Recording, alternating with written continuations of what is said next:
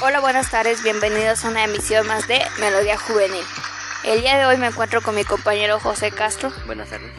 Y su servidora Jacqueline Castro.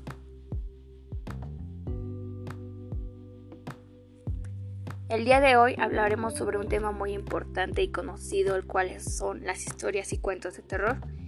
Y a continuación les daré una pequeña definición de lo que es. Un cuento, historia, es una narración breve de hechos imaginarios que presenta un grupo reducido de personajes y apela a la economía de recursos narrativos para desarrollar un argumento demasiado completo. El terror, por una parte, es el sentimiento más intenso del miedo, donde el individuo ya no se puede pensar de forma racional. El terror puede generar sudoración fría, la parálisis de los músculos y hasta la muerte por paso y caso cardíaco. El día de hoy les traje una historia eh, terrorífica, de miedo, y es la siguiente. El visitante nocturno.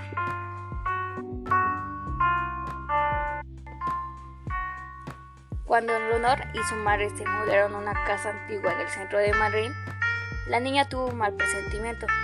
El lugar era grande pero oscuro cuando la mansión encantada de aquel relato corto de horror que había escrito para dar clases de lengua. Los escalofriantes crujidos al subir y bajar y en todo momento sentías como si alguien estuviera observándote desde los rincones. Le daba escalofríos. No obstante, no se atrevió a poner ninguna objeción al ver a su madre tan entusiasmada con el cambio. No era para menos, a ella le encantaba restaurar casas viejas. Era su trabajo y nada más de ver la propiedad en la que ahora vivían, se había enamorado por completo. Por la noche, Leonor dejó la lámpara encendida para poder dormir mejor. La primera noche fue una pesadilla. Los ruidos del jardín y el crujir de la casa la atemorizaron tanto que apenas se pudo pegar el ojo. Tres días después había acostumbrado tanto a esos espeluznantes sonidos, aunque no dejaba de sentir que alguien la observaba. Una noche, la niña se despertó a causa de un viento intenso que abrió su ventana de par en par. Afuera había una tormenta terrible. La lámpara estaba apagada. Trató de encenderla en vano. Un ruido la sobresaltó y asustada salió corriendo hasta el dormitorio de su hermana. Durante el trayecto tocaba la pared con la mano extendida para asegurarse de no chocar con nada. En ese instante sus dedos hicieron contacto con un mechón de cabello y Leonor se paralizó. Un fuerte trueno alumbró y la estancia fue cuando lo vio. Frente a ella había un niño de su misma edad y casi de su misma estatura, pálido y observándola con ojos sin expresión. La chiquilla gritó y se alejó para buscar a su madre, quien salió de su habitación consternada. ¿Lo viste? ¿Tú también lo viste? le preguntó la mujer aterrorizada. Leonor asistió con la cabeza y los dos, todavía en pijama y sin hacer el equipaje, salieron inmediatamente de la casa. Se metieron en el auto y la madre arrancó a toda velocidad. No volvieron sino hasta la mañana siguiente, todavía temerosas de ver al fantasma. Revisaron cada habitación. Al parecer no había nada fuera de lugar. Todo estaba tal y como lo habían dejado.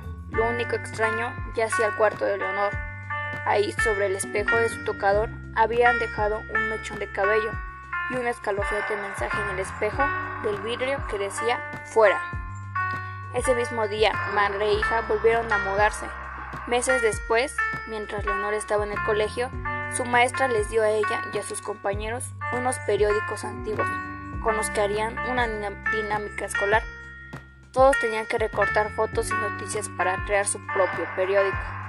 La pequeña se quedó de tierra al toparse con la fotografía del mismo niño fantasma que habitaba en su casa en el centro, bajo un titular que le puso los pelos de punta, el cual era menor se fue encontrado en extrañas circunstancias.